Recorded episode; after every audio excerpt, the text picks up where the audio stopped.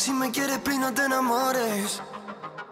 Tu música hoy, obviamente, en Madrid para el mundo y esta vez con Danny Ocean, que lo tengo acá. ¿Cómo va? Bien, todo bien. ¿Y tú? Muy bien de estar acá con vos y que, bueno, me cuentes un poquito de esta nueva etapa que se viene, ¿no? Venimos de dos álbumes, una última canción que sacaste No te enamores de él. ¿Y cómo, cómo viviste de este regreso? Bien, tranquilo. Estoy tranquilo, estoy en paz, muy feliz de que estoy sacando ya música como mía de nuevo. Muy contento, la verdad. Sí. ¿Qué fue, que, ¿Qué fue lo que hizo que elijas No te enamores de él como esta canción para volver a sacar música propia? Bueno, teníamos como eh, tres canciones, eh, de hecho, habían tres canciones y entre de esas estaba No te enamores de él. Cuando la terminé, tenía algo muy especial, me gustaba mucho esa frase y también el concepto de como que, hey, hagas lo que hagas, solo por favor no te enamores de él, creo que todos hemos estado en esa situación, ¿no? Y entre el equipo, entre amigos, entre la disquera, todos como que nos sentamos y todos estábamos como que de acuerdo de que No te enamores de él tenía algo como especial, ¿no? Entonces, cuando hay eso en el ambiente, creo que estaba más que claro que esa era la canción que queríamos empezar como este nuevo ciclo. Así fue. ¿Qué es este nuevo ciclo? ¿Cómo lo definirías? Mira, yo creo que es algo como más espiritual. Estoy haciendo un álbum como muy espiritual, muy intrapersonal, ¿no? como que esas frases que voy agarrando eh, que siento que conectan conmigo y, que creo que van a poder conectar. Bueno, siempre digo las frases que conectan conmigo porque sé que, sé, que todos tenemos cosas que vivimos que no decimos mucho, ¿no? Y yo creo que es el, trabajo de uno, es como captar esas cosas y, y tratar de inmortalizarlas en, en, canciones. Y siento que en Otro Amores él tiene eso, ¿no? Como que yo creo que todos estamos, hemos estado en esa relación como que, ok, ¿quieres espacio? Anda, toma tu espacio, pero no te enamores. No te enamores que sabes que aquí estamos. ¿Volverías con un ex? ¿Con una ex? Eh...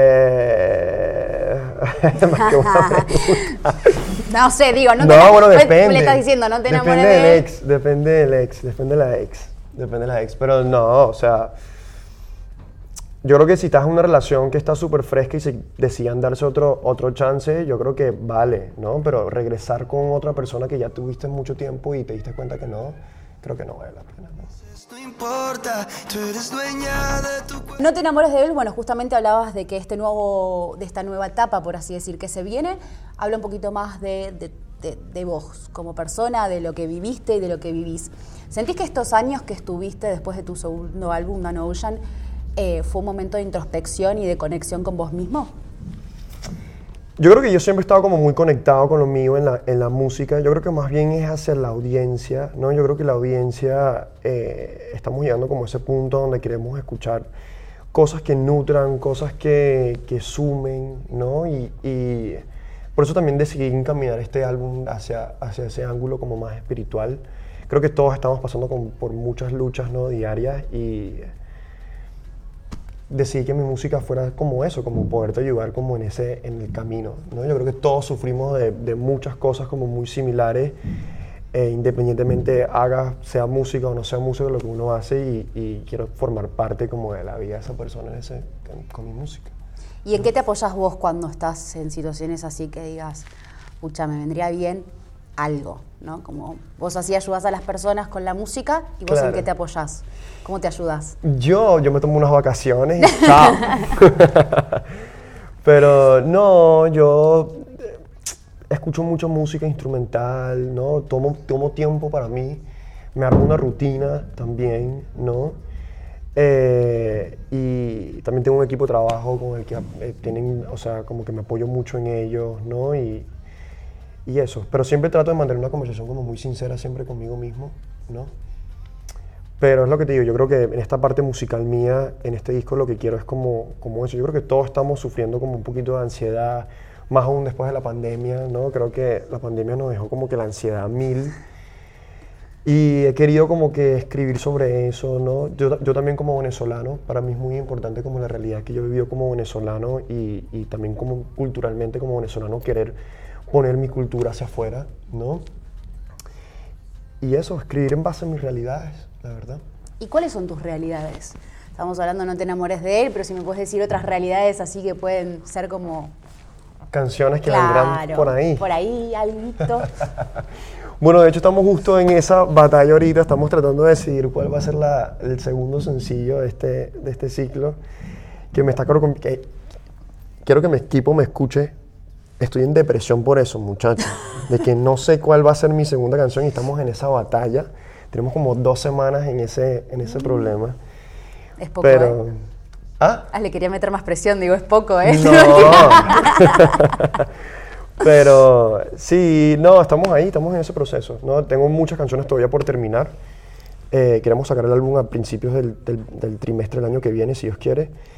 Pero estamos en ese como proceso de que, ok, ¿qué decimos después de no te enamores de él? ¿no? Entonces estamos como que ahí todos debatiendo. Como que querés armar una historia con esas canciones o las vas a ir sacando en base a, no sé, lo que te pinta en el momento, lo que digas, che, ahora siento que va esta. O tiene un, le estás buscando una narración, por así decir. Es que si fuese así de fácil, ya, ya supiera como que todo, ¿no? Pero como todo va cambiando tan de día a día, ¿no? Eh, pero sí, sí, es lo que te digo, la narrativa del- del- de este álbum es más introspección, ¿no? Y para mí es muy importante que la, que la siguiente canción también eh, sea como enriquecedora en ese, en ese ámbito. De hecho, tenemos una que es como con- en contra la autoridad, ¿no? de, de- dice como quién eres tú para criticarme, quién eres tú para decidir lo que debo decir y cómo quiero vivir, ¿no?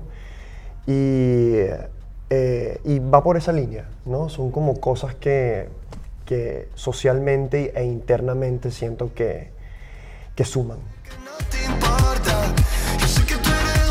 Tenemos que remontarnos a tus inicios, por ahí 2016, que empezaste con, con Me Rehuso, con ese éxito, que yo ayer estaba leyendo un poco y voy a agarrar el móvil porque dice, Me Rehuso de Danny Ocean ha superado los 1,6 mil millones de streams en Spotify, extendiendo su récord de la canción latina en solitario más reproducida de la historia de Spotify. Y lo reposteaste vos hace poquito en X. Yo te leo esto y ¿qué se te viene a vos en la mente? ¿Cómo, cómo te sentís? No, una locura, una locura total, una locura total. Desde el momento que esa canción salió y, y fue creciendo, o sea, estamos hablando de una canción que me cambió la vida, ¿no? que me puso en el mapa y fue la primera que puse como que en todas las plataformas oficial, ¿no? Y una locura, qué locura que, o sea, yo creo que lo que más me impacta y lo cool que me gusta es que es, es de un chico de Venezuela, ¿no? que de un lugar donde no tiene industria, un lugar donde es muy difícil eh, formarse, ¿no? Que, que esta canción tenga como esa, esa historia, ¿no? Y eso, como esos anuncios tan cool, es lo que más me llena. Pero sí una locura. O sea, para mí me rehuso simplemente es un gran agradecimiento que le tengo a esto. si no hubiese sido por esa canción, ¿quién sabría dónde estaría, honestamente? ¿no? ¿Te imaginabas en este lugar? En algún momento de cuando eras chiquito dijiste, uff, me imagino arriba de un escenario cantando y disfrutando de esto. Sí, sí me lo imaginaba, sí me lo imaginaba, pero como, como sucedió, no. El cómo no, no, no me lo, nunca me lo imaginé así. Pero sí, sí me lo imaginaba, sí me visualizaba mucho. Yo era de esos que se ponía enfrente del espejo y así, ya sabes, como que... eh, creo como, como todos, ¿no? Eh, pero, pero sí, siempre quise vivir de la música. Vos mencionaste Venezuela y siguiendo con la línea de tus posteos, ¿Ok?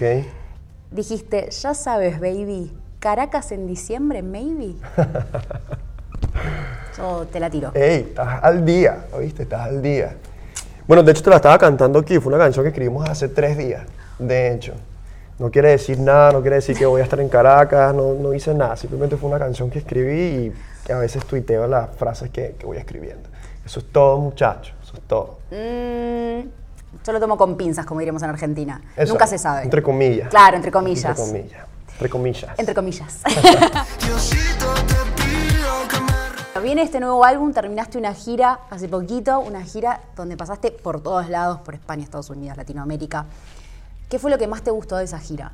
¿Qué es lo que más disfrutaste? Eh, yo creo que el momento de salir a la tarima siempre va a ser lo más mágico, ¿no? Esa conexión con el público es súper mágica. Internamente yo creo que el hecho de compartir con amigos, eh, por ahí está mi mejor amigo, que también me acompañó en, esa, en esta gira aquí en Europa, ¿no? Y el hecho de compartir con esas personas que uno quiere, con esas personas que te suman, es algo bastante rico. Hay veces que ya no nos queremos ver la cara, que eso pasa, porque pasas tanto tiempo al año con ellos, ¿no? Pero pasan una semana, un par de semanas y ya lo estás extrañando, ¿no? Entonces ya estábamos como que súper cargados como en el sentido de que ya teníamos una rutina, ya nos conocemos todos, ¿no? Y es, y es cool como que estar todo el tiempo en ese, en ese ambiente. Y aparte de ir a conocer, viajar, el hecho de poder viajar es algo mágico. Conocer cada público, cada público es diferente, cada lugar, cada pueblo, cada ciudad es totalmente diferente el uno del otro. Y tener la posibilidad de ir a conocerlo. No es que nosotros tampoco, no, no es que vamos, nos quedamos en el hotel y ya, siempre salimos, vamos, comemos algo. Entonces es cool, es muy cool. Estuviste con artistas muy grosos también. Hace poquito también estuviste nominado en los Grammys por la canción con Ale Sanz. Eh, estuviste con Carol G, compusiste canciones también para Reiki y para otros artistas. ¿Cómo, cómo es eh, ese Danny Ocean chiquito que soñaba con estar arriba de un escenario, cantar eh, canciones y ahora estar codeándose con, estos artistas? No, una locura, una locura. Eh, con Alejandro, obviamente, Alejandro siempre se lo he dicho y siempre cada vez que lo veo se lo voy a decir, Alejandro siempre ha sido mi artista favorito ¿no? en el mundo latinoamericano. Y el hecho de poder compartir con él, ¿no? Musicalmente es algo divino, pero más en lo personal también, ¿no? Una vez que conocí a Alejandro en la parte personal, creo que fue algo que donde lo, lo admiré mucho más, ¿no? Y eso fue lo que la música te tenga la posibilidad de que tú puedas conocer los artistas también desde ese lado personal. Es algo muy mágico, ¿no? Muy cool.